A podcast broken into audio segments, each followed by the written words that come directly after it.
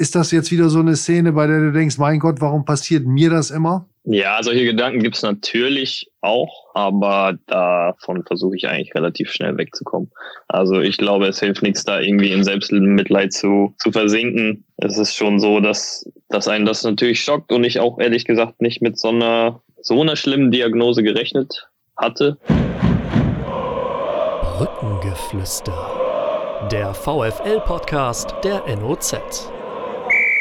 Herzlich willkommen zum Brückengeflüster Ausgabe 78. Wir haben heute zwei Spieler per Videocall zu Gast, Sebastian Klaas und Bashkim Aydini, die beide zurzeit leider nicht spielen oder noch nicht wieder spielen können. Wir werden mit ihnen über ihr Verletzungspech sprechen und über ihre Aussichten für ein Comeback. Herzlichen Dank euch beiden, dass ihr dabei seid und die erste Frage, bevor Susanne Vetter dann in gewohnter Manier die Gesprächsführung übernimmt, möchte ich gerne wissen, wie ist das eigentlich im Moment? Könnt ihr ins Stadion gehen als verletzter Spieler? Baschkin, vielleicht du zuerst? Ja, genau. Also dadurch, dass äh, der Sebastian und äh, ja ich auch weiterhin in den Testungen äh, mit eingeschlossen werden und äh, weiterhin äh, auf, ja, auf, auf den Virus getestet werden, zweimal wöchentlich ist es ja zurzeit. Ja, ist uns auf jeden Fall gestattet, als Spieler dann auch äh, im Stadion dann zu sein. Natürlich äh, unter Einhaltung der Hygienemaßnahmen. Abstandsregeln. Ähm, das ist schon mal ganz gut, ja. Sebastian, du nimmst das wahrscheinlich auch wahr. Seid ihr dann äh, auch bei Auswärtsspielen hin und wieder mit dabei oder nur bei den Heimspielen im Moment? Bei Auswärtsspielen eher selten. Ich war tatsächlich auch äh, bei in letzter Zeit bei wenigen Heimspielen, weil ich eine Zeit lang für vier Wochen im Dezember war ich im Süden von Deutschland zur Reha und äh, da hat sich das nicht so richtig gelohnt, die sechs, sieben Stunden nach Osnabrück zu fahren, jedes Wochenende. Da bin ich da geblieben und ich war jetzt gegen Würzburg das erste Mal wieder da. Auswärtsspiele, ich weiß ehrlich gesagt gar nicht, ob es erlaubt ist bei Auswärtsspielen, aber wahrscheinlich würde das auch gehen. Ich habe es jetzt noch nicht probiert. Sind ja auch meistens relativ weite Strecken, äh, aber mal sehen, vielleicht nach Hamburg, das ist ja fast noch eine der kürzesten Strecken. Vielleicht äh, überlegen wir uns da was und, und, und fragen mal, ob wir da vorbeikommen können. Wäre ja vom Vorteil, ihr könntet dann ja eure Kollegen gewinnen sehen, denn zu Hause klappt das ja zurzeit leider nicht so. Ähm, wir müssen äh, kurz und wollen das auch über das Spiel gegen die Würzburger Kickers sprechen. Ist es euch auch so ergangen, wie es Marco Grote ja für sich und für die Bank gesagt hat, was wir als Journalisten von der Pressetribüne auch so empfanden, dass so bis zur 55. Minute eigentlich das Gefühl regierte, das geht durch, da passiert nichts mehr. Baschkim, vielleicht du zuerst. Definitiv. Also ich glaube, dieses Gefühl äh, hatte jeder, der an diesem Tag das Spiel gesehen hat, äh, auch äh, im Stadion war. Ich glaube, es ist auch wirklich irgendwie unerklärlich, dass man dieses Spiel dann noch aus der Hand gibt, weil, weil es gar nicht den Spielverlauf wiedergespiegelt hat. Also bis zu der angesprochenen Minute 55, 60, ich weiß nicht mehr genau, ja, war es eigentlich äh, total in unserer Hand. Äh, wir haben meiner Meinung nach das Spiel äh, total bestimmt und äh, unseren, Stempel drauf gedrückt. Das Einzige, was wir uns vielleicht äh, vorwerfen lassen müssen, ist, dass wir aus den vielen Möglichkeiten einfach zu wenig Ertrag rausgeholt haben. Und ähm, ja, und dann ist es halt nun mal so, dass in, dieser Liga jeder Gegner dann ja auch aus, aus dem Nichts irgendwo dann einen Ausgleichstreffer äh, erzielen kann, wenn du nur mit 1-0 führst. Und äh, ja, und dann na, äh, na, nahmen halt die Dinge halt so ihren Lauf. Und äh, dann hat auch so eine Mannschaft wie Würzburg natürlich auch die Qualität, äh, um äh, ja, ihre Möglichkeiten zu nutzen. Sie haben es eiskalt, äh, muss man sagen, äh, gemacht. Sie haben aus sehr wenig viel gemacht und wir stehen dann am Ende mit deren Händen da. Das äh, ist für mich auch ein bisschen ja, schwierig zu erklären. Also Sebastian, wie ist das auf der Tribüne? Dann ist die Enttäuschung da, wenn man das überhaupt vergleichen kann, genauso groß, als wenn man auf dem Platz gestanden hätte? Oder größer? Ja, größer. Größer jetzt nicht, aber selbstverständlich fiebert man mit auf der Tribüne. Bashir und ich haben heute auch noch in der Reha gesprochen, da hat er noch gesagt, dass er, dass er ein bisschen zu laut war auf der Tribüne beim Spiel und sich ein bisschen zu sehr aufgeregt hat. Äh, also da geht man natürlich voll mit und ist natürlich genauso enttäuscht und äh, kann es irgendwie auch genauso, genauso wenig nachvollziehen, wie, wie das jetzt zustande gekommen ist. Und so geht es den Spielern auf dem Platz ja, ja auch. Das konnte man, glaube ich, auch deutlich sehen am Wochenende. Wenn ihr in der Reha heute euch unterhalten habt, äh, Sebastian, um was ging es denn? Da habt ihr auch noch mal eine kleine Nachanalyse gemacht? Äh, nee, da, da haben wir jetzt nicht mehr explizit über das Spiel gesprochen. Das hatten wir schon mehr oder weniger abgehakt, aber ging eher so ein bisschen äh, einfach um das, um das drumherum und äh, um die Situation auf der Tribüne und wie, wie die Leute auch mitgehen, wenn, wenn wenige, wenn wenige Leute da ist und wie man das dann so, dann so mitbekommt. Hm. Wir haben noch einen dritten Gast in der Runde, den will ich kurz vorstellen, weil er uns äh, so etwa zur Halbzeitpause unseres Podcasts Brückengeflüster ein bisschen was über eine interessante VfL-Fanaktion erzählt. Das ist Stefan Kulak aus Hamburg, ein VfL-Fan, gebürtiger Osnabrücker, der aber in Hamburg lebt und arbeitet. Herzlich willkommen, Stefan. Hast du das Spiel gesehen am äh, Samstag bei Sky und was hast du ähm, gedacht, als das Ding gegen das Schlusslicht verloren ging. Äh, ja, ich habe es gesehen und ich habe äh, ehrlich gesagt so gleiche Scheiße wie immer oder wie häufiger mal in den letzten Jahren. Ähm, keine Ahnung, gegen die Favoriten klappt's, ob es jetzt mit Glück ist oder ohne, aber irgendwie klappt's. Und dann, wenn man selber der Favorit ist, dann ähm, fährt's vor die Wand. Ja, aber als Zuschauer war es echt ja, schade bis doof irgendwie. Ähm, Gerade jetzt vor dem HSV-Spiel wäre es natürlich nochmal ein schöner Push gewesen, weil man dann tatsächlich ja, fast ein Spitzenduell daraus gemacht hätte. Ähm, und vom Spiel her teile ich das völlig. Also am Anfang dachte man, das Ding wäre völlig unter Kontrolle gewesen und dann ich weiß, dass ich meinen Kumpel habe ich unnötig, äh, glaube ich, als Adjektiv beschrieben. Ich glaube, das trifft ganz gut, leider. Aber gut, Saison insgesamt ist natürlich trotzdem sehr geil bisher. Das darf man immer nicht vergessen, auch wenn mal ein Tag äh, daneben ist. Trotzdem sind es jetzt vier Heimniederlagen in Serie, Baschkim.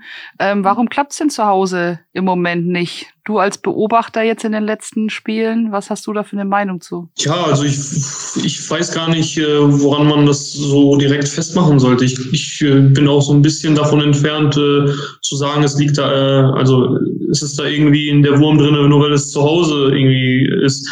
Ähm, Fakt ist, ja, da, da hat sich jetzt so eine kleine Negativserie aufgebaut mit vier Spielen. Äh, das hat uns in den letzten Jahren nie, äh, also ist uns ja selten passiert, dass wir mal zwei Spiele am Stück zu Hause verloren haben. Also ähm, ja, äh, normal ist es nicht, weil unsere Heimstärke uns irgendwo auch ausgezeichnet hat in den letzten Jahren. Und äh, man kann es jetzt vielleicht irgendwie aus, äh, man, man kann den, den Ball irgendwie zuspielen auf die Fans oder so, dass, dass die uns immer unterstützt haben in den letzten Jahren. Ähm, ja, ich glaube aber, wir sollten einfach äh, ja, ein bisschen weggehen von dem Gedanken jetzt, äh, dass wir so eine Heimschwäche haben und sowas, äh, weil ja, jedes Spiel ist irgendwo wie irgendwo gleich. Es geht mit bei 0-0 los und äh, äußere Faktoren interessieren dann eigentlich nicht. Also müssen wir einfach jetzt zusehen, dass wir zu Hause auch mal wieder drei Punkte einfahren. Wir waren sehr nah dran, äh, gegen Karlsruhe schon und äh, gegen Würzburg auch und ähm, da möchte ich jetzt auch nicht von einer Heimschwäche oder sowas sprechen. Also ich glaube, der Trainer hat es ja ganz gut beschrieben, was das Würzburg-Spiel angeht. Er hatte gesagt, das hätten wir auch, äh, wenn wir genauso gespielt hätten, beide Mannschaften auch in Würzburg oder sonst wo verloren, wenn wir äh, so da auch so aufgetreten wären wie in der letzten halben Stunde. Da hat er wohl recht. Bei den Heimspielen gegen Karlsruhe und Paderborn hatte ich eher das Gefühl, dass euch da so, äh, das waren ja unglückliche Niederlagen, die ihr nicht unbedingt mittelbar, unmittelbar verschuldet habt, wo ein bisschen Pech im Spiel war. Äh, da hätte euch der Kick von den Rängen, glaube ich, sehr geholfen. Oder, Sebastian? Ja, absolut. Also das ist natürlich, gerade das ist halt auch sowas, warum ich genau wie Bashi sagen würde, es ist, es hat eigentlich nichts mit dem, mit dem Heimspiel oder Auswärtsspiel zu tun, weil letztlich, warum, warum spricht man immer von Heimvorteil oder Auswärtsnachteil oder was weiß ich? Es, es ist nur, weil, weil man dann seine Fans im Rücken hat und die fallen einfach weg in dieser Saison und deshalb gibt es einfach gefühlt keinen Heimvorteil und keinen Auswärtsnachteil oder sonst was. Äh, das hat in meinen Augen tatsächlich nichts miteinander zu tun. Und äh, deshalb, ja, natürlich, gerade in solchen Spielen gibt es, gibt es immer wieder ein, äh, immer wieder ein Push. Wenn enge Spiele sind, wenn äh, mitreißende Spiele sind, dann ist, ist die Brücke natürlich immer da und das, dass das auf jeden Fall pusht, ist ja selbstverständlich. Ihr habt gerade erzählt, dass ihr gemeinsam in der Reha arbeitet. Wir wollen ähm, mal jetzt gucken, inwieweit ihr denn schon dran seid am Mannschaftstraining vielleicht oder inwieweit eure Reha fortgeschritten ist. Vielleicht als allererstes mal die Frage, Baschkim, wie äh, hilfreich ist es denn, wenn man jemanden noch dabei hat in der Reha, äh, dass man sich gemeinsam ranarbeitet wieder? Ja, ich muss ja sagen, äh, es war heute der zweite Tag, äh, an dem ich Sebastian in der Reha getroffen habe, weil davor war ich nämlich in einer anderen Einrichtung. Ich war äh, zwei Wochen in Köln mit den, also Unterbrechung natürlich äh, beim Jahreswechsel. Ähm, ja, die haben mir auch sehr gut getan, muss ich sagen. Einfach mal ein bisschen auch weg äh, von dem Ganzen hier in Osnabrück. Neue Leute, äh, neues Umfeld und ja, wie gesagt, ich bin seit Montag dann hier. Es tut, äh, tut gut, äh, wenn man sich dann in den Pausen so ein bisschen unterhalten kann, weil wir haben ja doch dann irgendwo ein bisschen verschiedene Zeiten äh, die wir einhalten und auch einen verschiedenen Stand, sage ich mal. Also der Sebastian hat, äh, macht seine Schritte, wie, wie es halt nötig ist für seine äh, Verletzung. Äh, dementsprechend äh, ist es bei mir auch ein bisschen anderer Verlauf. Also ich glaube trotzdem, dass jeder von uns äh, beiden schon auf einem sehr weiten Level ist für, äh, für die jeweilige Verletzung.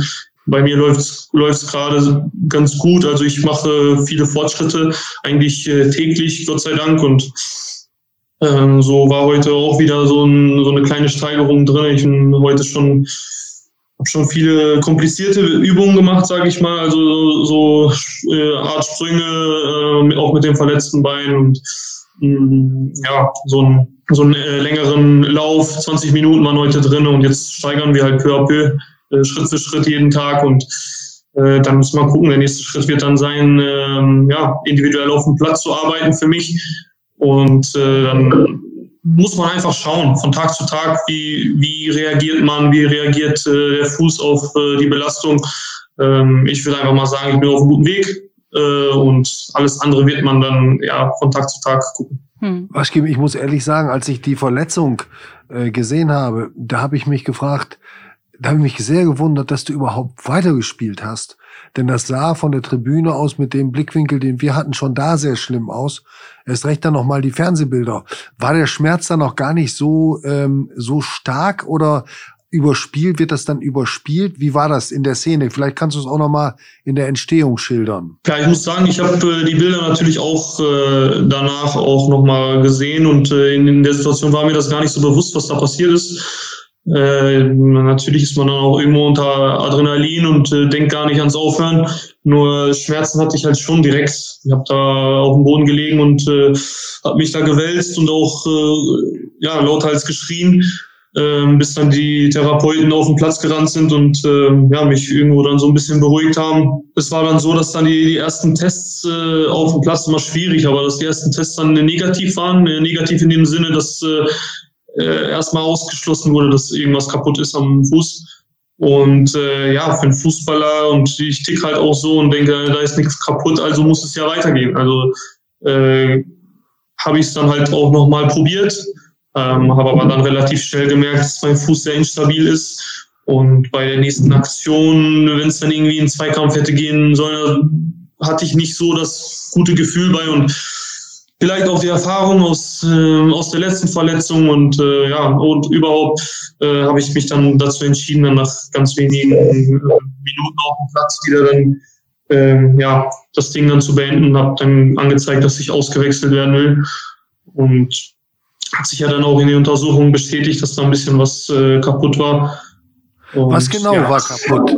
das Wadenbein angebrochen und das Sprunggelenk inwieweit beeinträchtigt? Also es ist so, wir haben äh, mehrere Untersuchungen gemacht dann im Verlauf. Also ich, äh, das erste Bild war dann am, am nächsten äh, Tag. Da haben wir eine, eine MRT-Untersuchung gemacht und da wurde einiges festgestellt von den Radio Radiologen.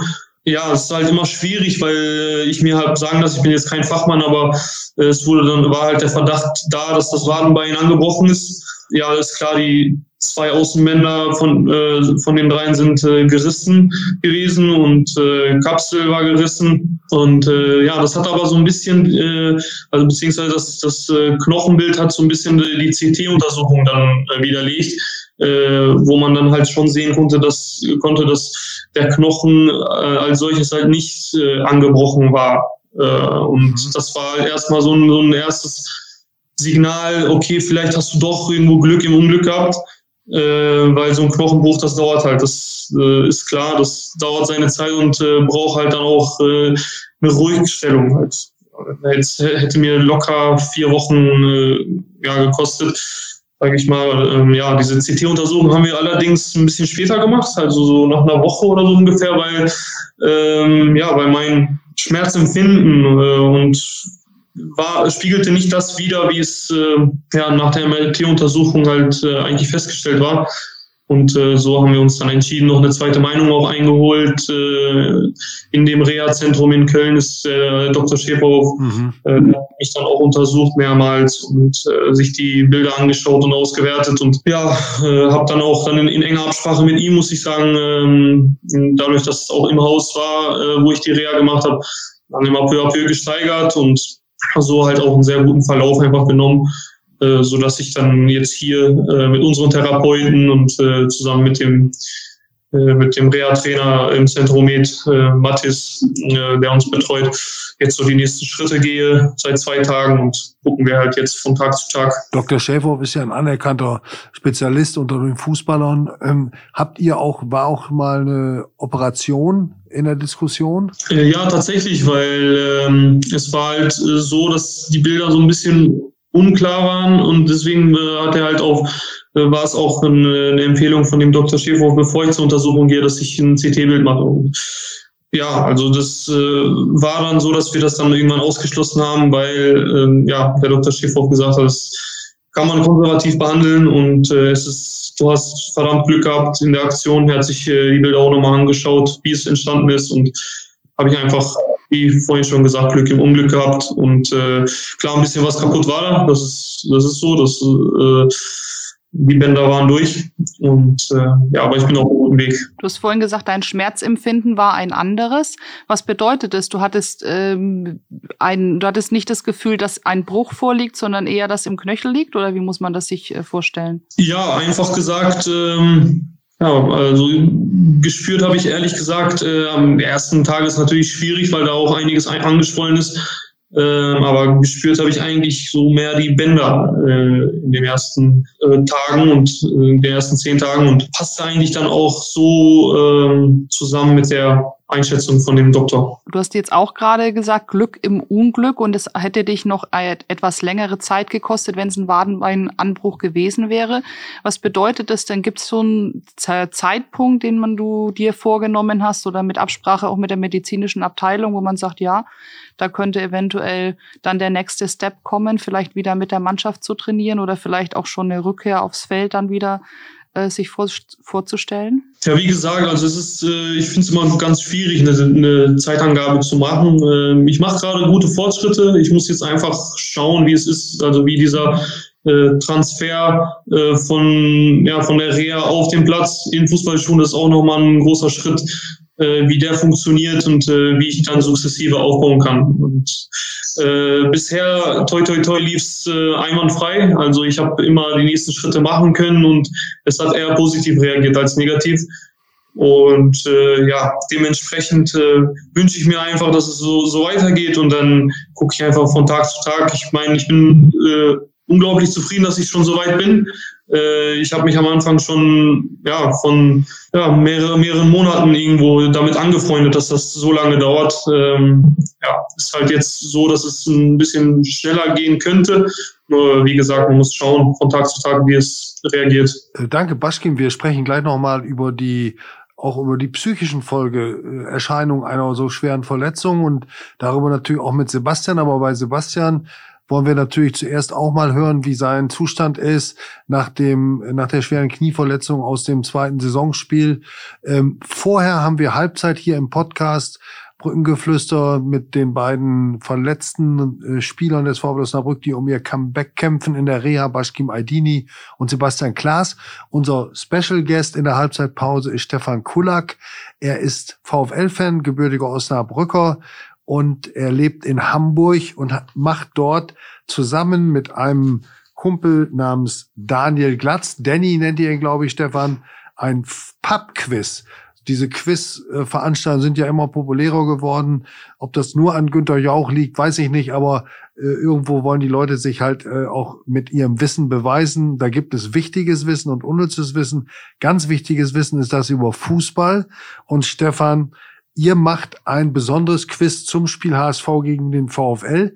Schilder uns doch bitte mal, was das sein wird und wie man da wo mitspielen kann. Ja, also es ist in erster Linie ein Quiz anlässlich des Spiels. Ähm, also dass wir da auch jetzt keine falschen Hoffnungen erwecken. Es ist ein Bundesliga-Quiz, wo sechs Runden drin vorkommen und eine davon wird eben anlässlich dieses Spiels ähm, Fragen zum VfL und zum HSV beinhalten.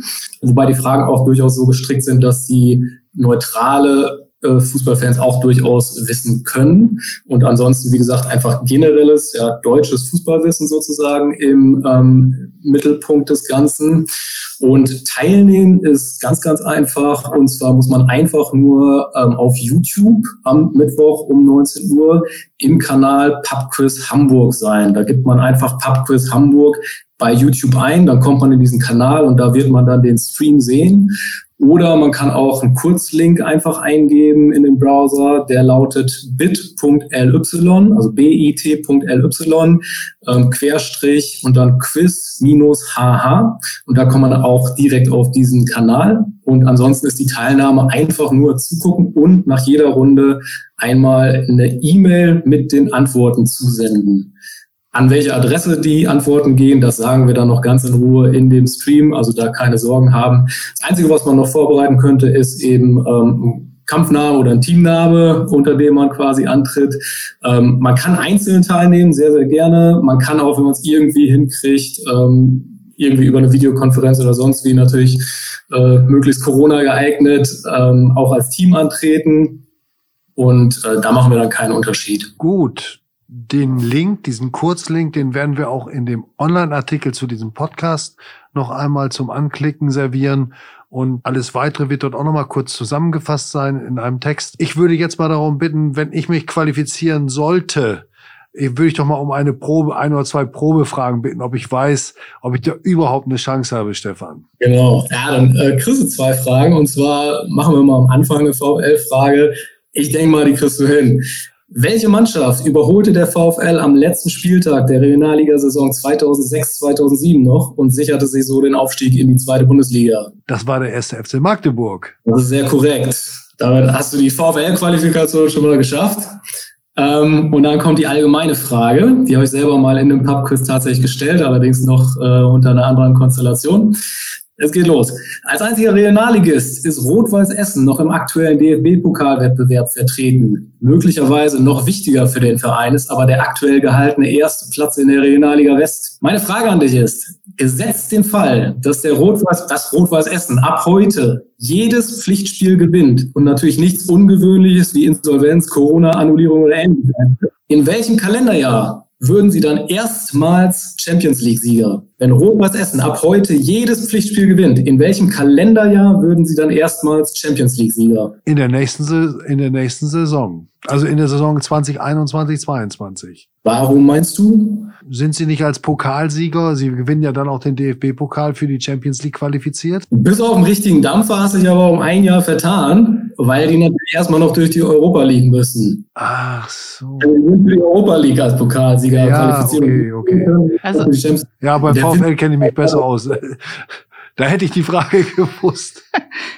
Der Witz war damals im, im Quiz, äh, dass natürlich einige dann die Ligen quasi durchgerechnet haben und dann landet man bei 2025. Ähm, aber der Fußballkenner weiß, dass es da noch einen kürzeren Weg gibt. Ah ja. Theoretisch zumindest, ne?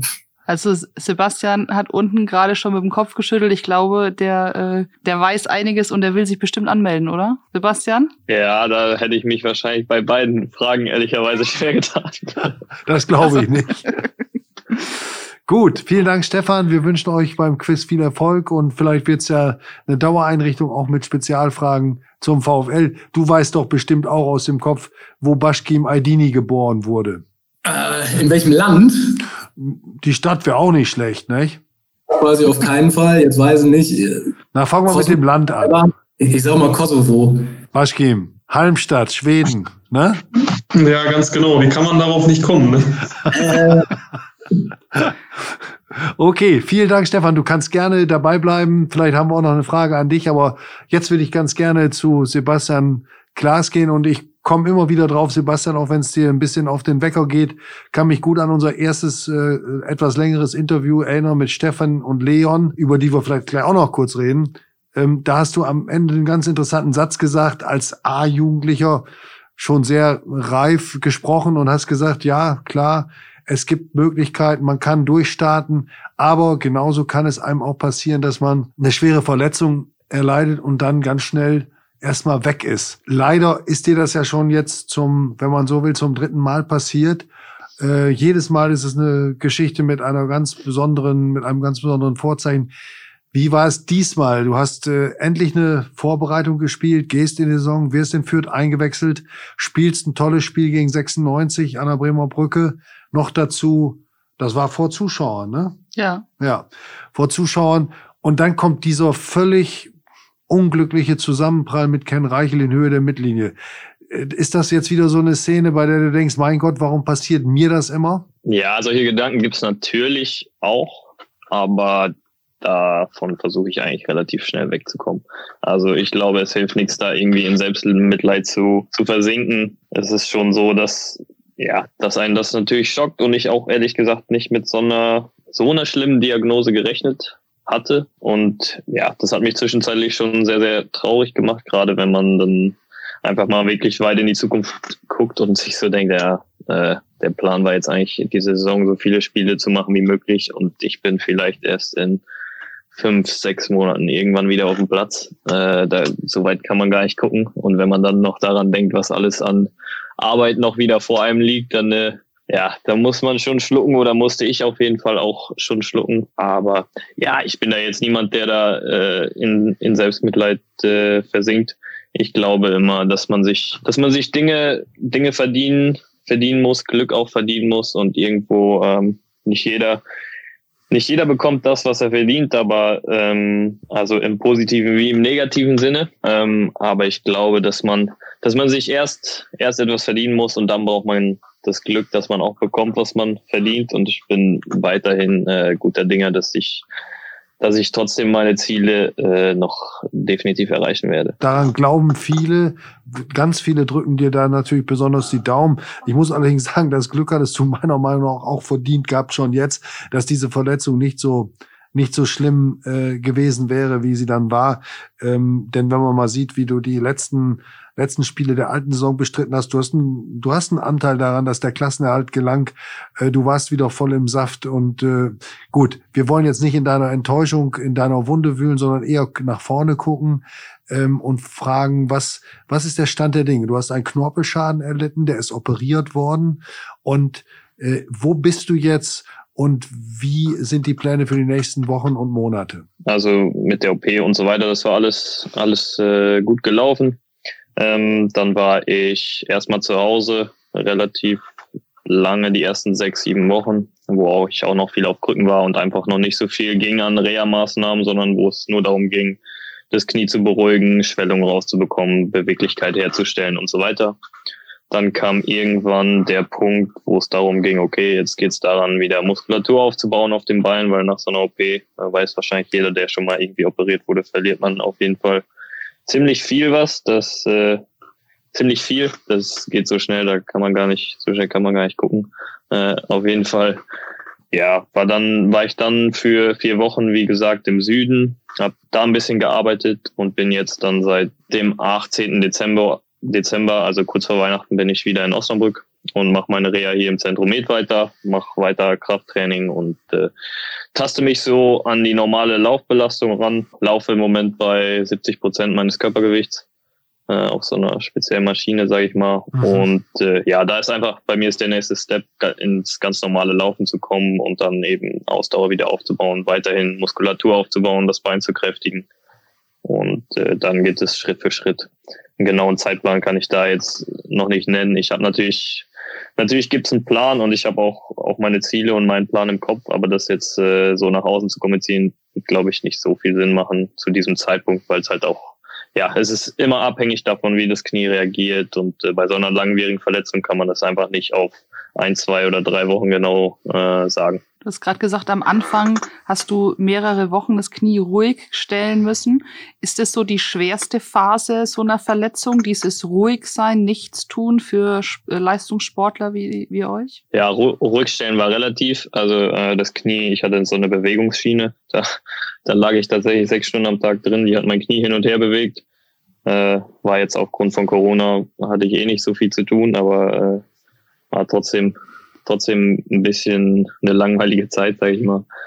Ähm, und ja, es ist schon ein bisschen, bisschen schwierig, weil man natürlich merkt, wie der Körper generell, wenn man so eine lange Zeit nicht so viel machen kann, äh, wie der Körper halt erstmal immer mehr abbaut, immer mehr abbaut und man weiß, okay, erstmal muss der Punkt wieder kommen, wo ich langsam wieder aufbaue und dann dauert es immer noch lange, bis ich wieder auf altem Level bin.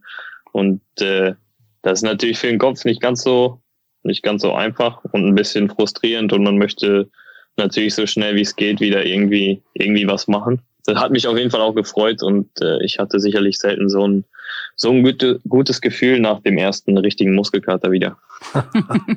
Wann war der?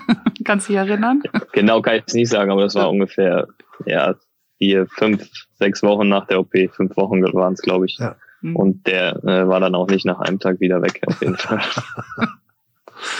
Was, was ich gut finde, ihr habt ja diese äh, äh, Prise Humor, ihr könnt ja auch mit ein bisschen Ironie oder Witz äh, mit solchen Situationen fertig werden. Was hilft sonst noch dabei? Denn ich meine, diese psychischen Downs, die ja auch aus einer körperlichen Untätigkeit äh, oder Minderbelastung herrühren, die sind nun mal da und man fragt sich dann doch immer wieder, Mensch, warum konnte die Szene nicht anders verlaufen oder warum habe ich dieses Pech? Waschkim, auch für dich war es ja die, die zweite gravierende Verletzung nach dem, nach der Adduktorengeschichte im, im Spiel gegen Rostock, die, die ja auch mit in die neue Saison sogar genommen hast. Ja, genau. Ich glaube, so eine Verletzung kommt nie zu einem passenden Zeitpunkt. Also der Sebastian hat es ja gerade so ein bisschen angedeutet. Äh, da hatte ich echt äh, ein bisschen Gänsehaut hier, muss ich sagen. Also, ähm, ja, Sebastian war auch auf einem guten Weg und äh, ja, hat wahrscheinlich auch seine Ziele gehabt. So, so geht's mir auch. Jeder hat seine Ziele. Nur so eine Verletzung ist halt einfach nicht planbar. Und ähm, dann ist eine Aktion, die nicht vorhersehbar ist, dann äh, ist natürlich auch oft immer ein, ein anderer Spieler. Bei Sese war es ein, ein Mitspieler sogar, bei mir war es der Gegenspieler, wo es halt im Zweikampf dann einfach gekracht hat, kurz.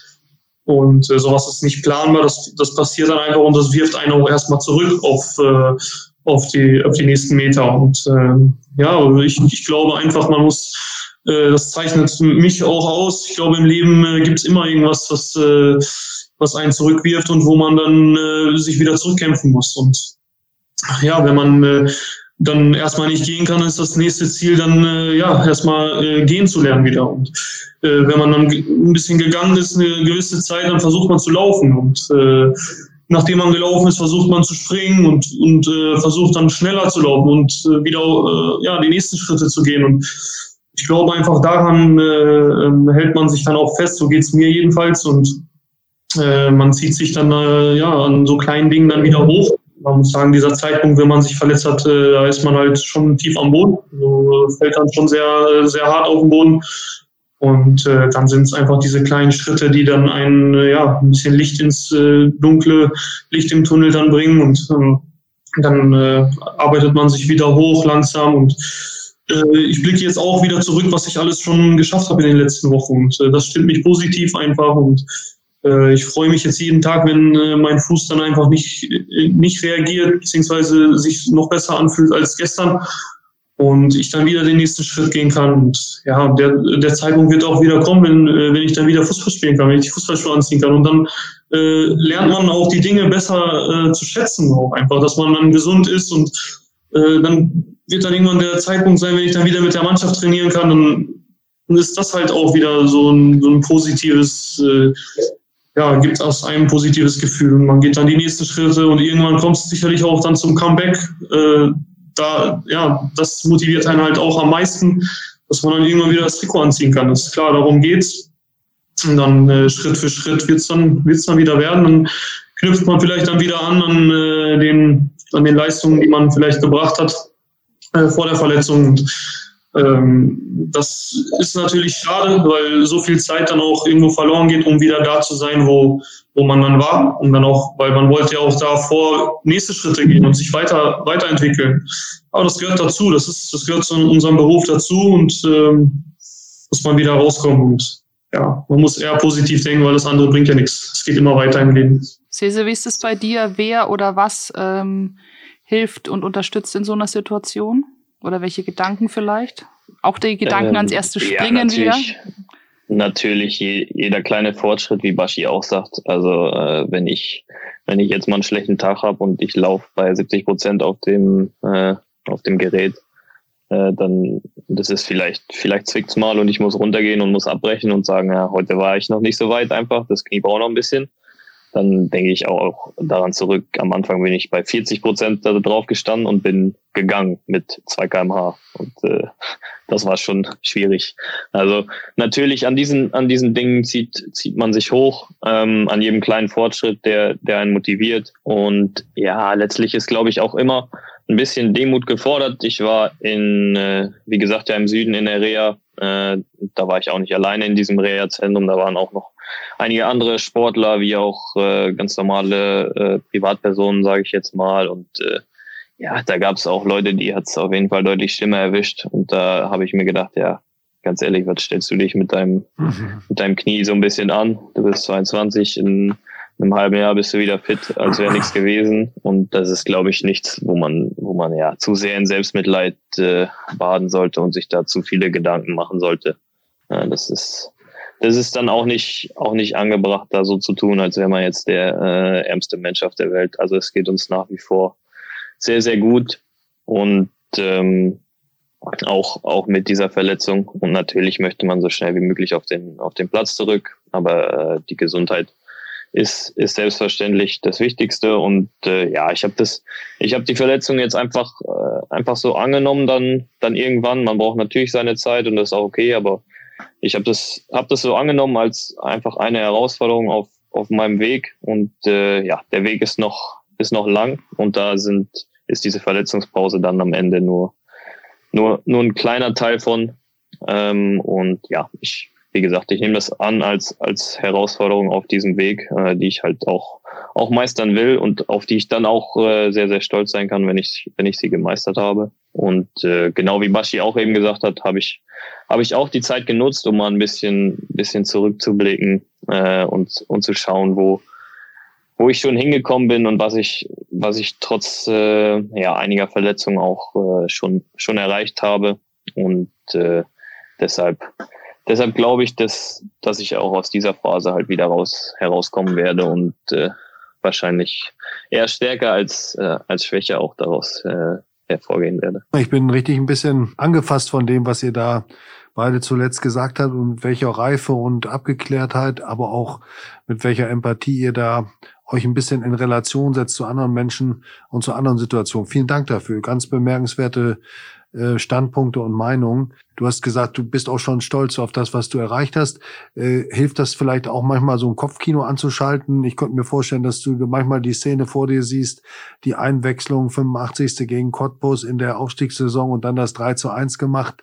Sind das so Momente, an denen, an die man dann in solchen Phasen auch mal zurückdenkt? Ja, absolut. An solche Momente denkt man natürlich zurück und äh, ich, ich mal mir auch ehrlicherweise ähnliche Momente in der Zukunft schon aus, um, äh, um einfach auch mir, mir klar zu machen, dass das nicht das, das letzte gewesen ist und nicht das einzige gewesen ist. Und äh, häufig, häufig morgens äh, male ich mir mal aus, wie es wie es dann wieder ist, wie ich wieder auf dem Platz stehe, wie ich ein Tor schieße, mein erstes Zweitligator oder ein gutes Spiel mache oder mit der Mannschaft jubel oder oder auch Kleinigkeiten wie halt wieder zu trainieren. Letztens habe ich ein Bild äh, auf irgendeiner Plattform gesehen, wo, wo die Jungs Kreis gespielt hatten, wo ich auch so ein bisschen gedacht habe, boah, das wäre schon schön, da mal wieder mitzukicken und wenn ich dann wieder auf dem Platz bin, dann äh, freue ich mich auch schon auf diese, auf diese Kleinigkeiten wieder, auf diese kleinen Spielchen. Und äh, ja, das ist das, worauf, worauf ich hinarbeite. Und Baschi natürlich genauso. Ist das etwas, was du aus deinen, ähm, ja, was, was du selbst dir irgendwann mal entwickelt hast als ein Modell, um mit Verletzungen oder mit solchen Situationen umzugehen? Oder ist das auch etwas, was euch zum Beispiel, ihr habt, arbeitet ja eng mit dem VfL-Psychologen Glüsenkamp zusammen, was er, er euch auch mal in die Hand gegeben hat? Ja, also bei mir in dem speziellen Fall ist es jetzt äh, nicht Lüsi, äh, mit dem verstehe ich mich auch sehr gut und kann mich auch sehr gut mit ihm mal zwischendurch unterhalten. Äh, aber ich habe da noch noch jemanden anderen, äh, zum einen aus meinem privaten Umfeld und auch äh, ja noch noch von woanders, ähm, von dem ich sehr sehr viel lernen darf und äh, von dem ich sehr sehr viel mitnehme. Äh, ich lese auch auch viele Bücher, nehme mir Beispiele, nehme mir Vorbilder, was weiß ich. Ich habe zum Beispiel auch das das Buch von Dick Nowitzki gelesen zum Beispiel ähm, und da ja, versuche ich auch immer Dinge mitzunehmen, die, die mich inspirieren und die mich äh, beeindrucken und sie halt einfach, einfach so zu übertragen. Und äh, ja, das hilft mir auf jeden Fall sehr viel. Baschi, wie ist es bei dir? Du hast ähm, beim VfL den Durchbruch zum Profi geschafft. Du hast eine sehr konstante Saison gespielt. Äh, umso bitterer ist das jetzt, äh, draußen zu sein. Wie baust du dich auf? Gibt es bei dir auch so ein Spiel, wie es, äh, wie, wie ich es gerade angesprochen habe bei Sebastian? Oder malst du dir auch was aus? Und auch, äh, wie stabilisierst du dich beispielsweise? Wir wissen ja, dass du vielfältig interessiert bist, äh, auch dadurch, dass du über Schicksale anderer Menschen liest oder dich anderweitig damit beschäftigst, mit dem, was das Leben so für uns parat hat. Ja, ich glaube, äh, Sebastian hatte äh, schon ein sehr gutes Beispiel genannt. Also es, äh, da äh, ticke ich auch ähnlich. Man guckt natürlich zurück auch, was man alles schon erreicht hat und äh, das ist schon eine ganze Menge. Und ähm, ja, man guckt, man blickt natürlich auch in die Zukunft und ähm, ja, hat Visionen und malt sich auch Situationen aus und wie es werden könnte. Und äh, diese Visionen äh, kann natürlich auch sein, äh, dass es sowas ist wie eine, eine Tor, ein Tor oder eine Vorlage und so weiter. Also das sind halt äh, so Glücksmomente, die ein Fußballer dann braucht und die malt man sich dann schon aus. Das äh, kann ich auf jeden Fall auch äh, bestätigen. Und äh, man darf natürlich auch nicht vergessen, äh, uns geht's gut. Also wir haben ein Dach über dem Kopf, äh, wir haben Essen im Kühlschrank und äh, wir haben unsere Liebsten in, äh, in der Nähe. Und äh, da darf man, äh, ja, man, da muss man auch demütig bleiben und äh, muss wissen, dass es äh, anderen Menschen äh, vielleicht noch schlechter geht. Und ähm, ja, die Zeit äh, nimmt man sich jetzt und äh, denkt natürlich auch über einige Dinge nach.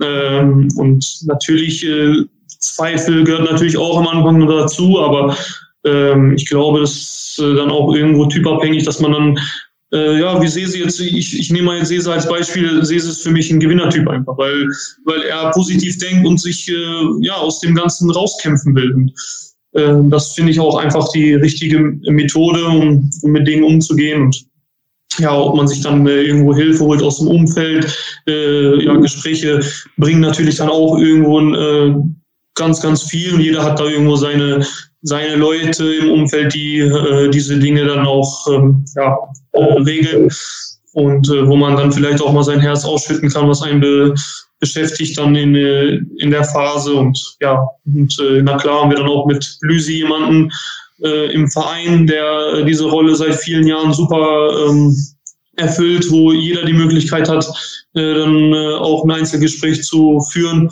Ja, bei mir ist das dann vielleicht ähnlich wie bei Sebastian. Ich habe dann mein Umfeld, was dann auch irgendwo gesund ist und da habe ich dann irgendwo meinen Rückhalt. So löse ich, so löse ich meine äh, derzeitige Phase.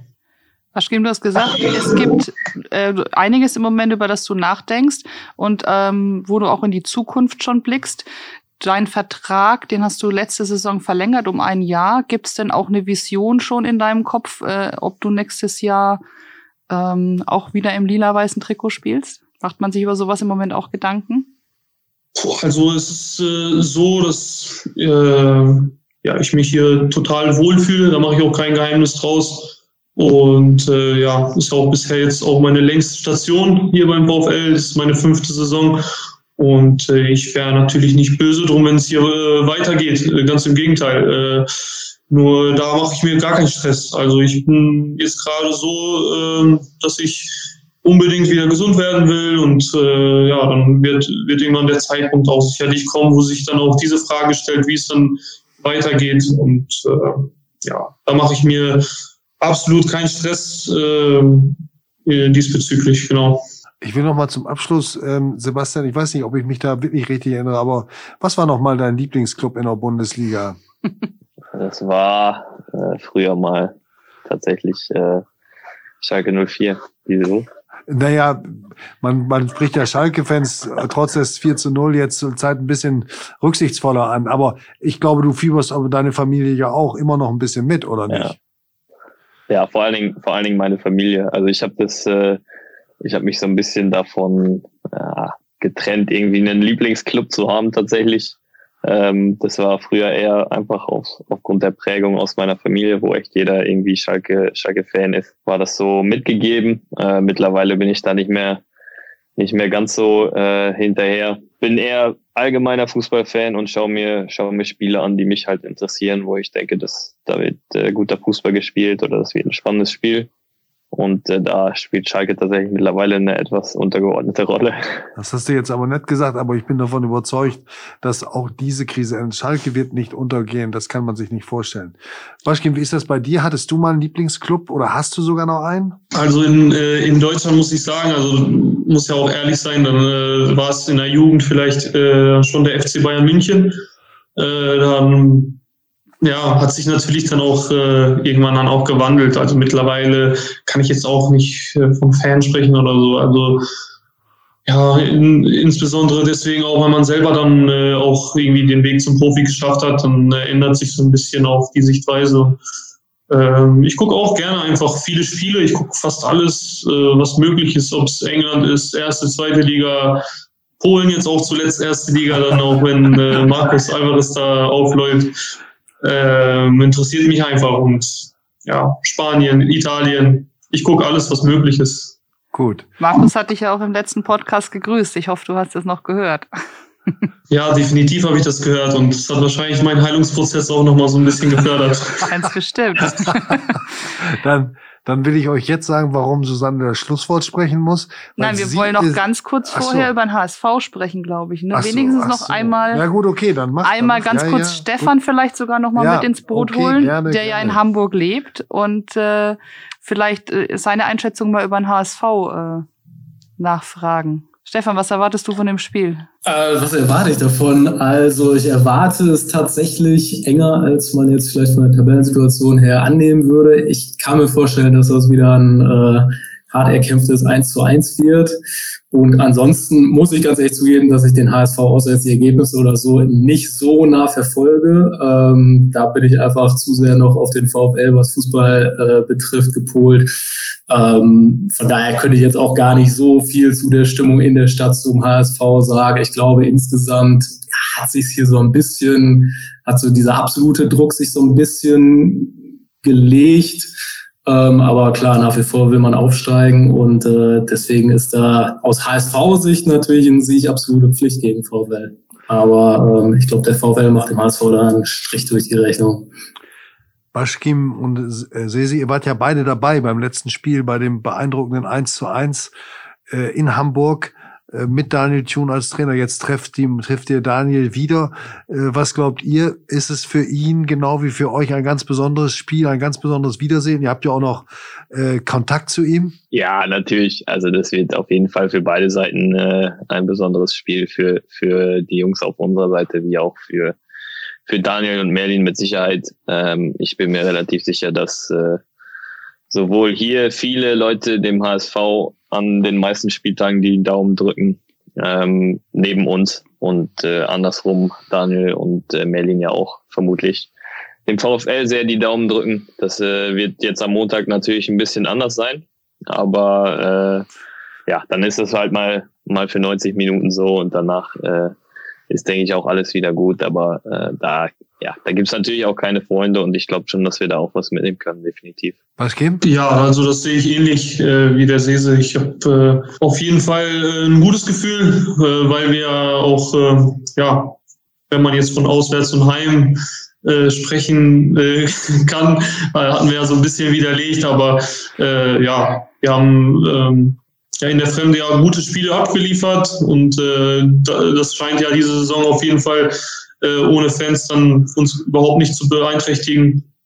Und ähm, ja, deswegen bin ich auch guter Dinge und glaube, dass wir auf jeden Fall ähm, beim HSV ein gutes Spiel abliefern und äh, auch was mitnehmen. Dazu steht ja noch die gute Serie des äh, VfL Osnabrück gegen den HSV, Harald. Ähm, ich war damals noch nicht dabei, nicht? aber das letzte Mal, dass der, v dass der HSV äh, gegen den VfL gewonnen hat, müsste 88 gewesen sein, richtig? Ja, ja, das ist so.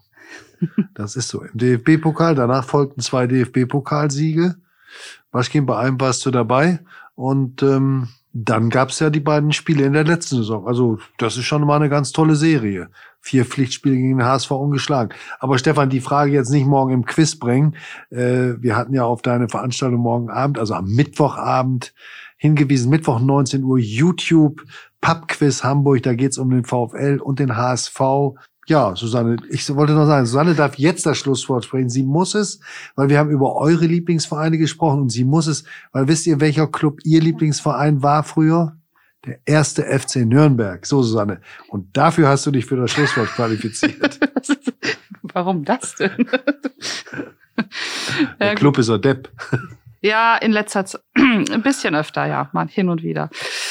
Ja, wir sagen vielen Dank in die Runde. Äh, Sebastian Klaas und Bashkim Aydimi, wir wünschen euch beiden alles Gute und hoffen, dass wir euch bald wieder im VfL-Trikot auch äh, sehen. Äh, wir sagen vielen Dank an Stefan, wünschen viel Erfolg für das Pub-Quiz, wo wir uns natürlich auf jeden Fall anmelden werden. Keine ähm, Frage. ähm, großes Dankeschön auch an dich, Harald, äh, und natürlich an alle da draußen fürs Zuhören. Äh, das Brückengeflüster, ich sag's noch mal kurz, gibt's immer Dienstag ab 18 Uhr auf notz.de, bei Spotify, Apple, Deezer und überall, wo es Podcasts gibt. Und wenn Sie als Fan sich mal dazuschalten lassen wollen, dann äh, oder Fragen oder Anregungen haben, dann schreiben Sie uns gerne eine E-Mail an podcast.notz.de. Machen Sie es gut und bleiben Sie gesund. Tschüss, vielen Dank. Tschüss, Dankeschön. Tschüss, danke. Ciao. Ciao, ciao.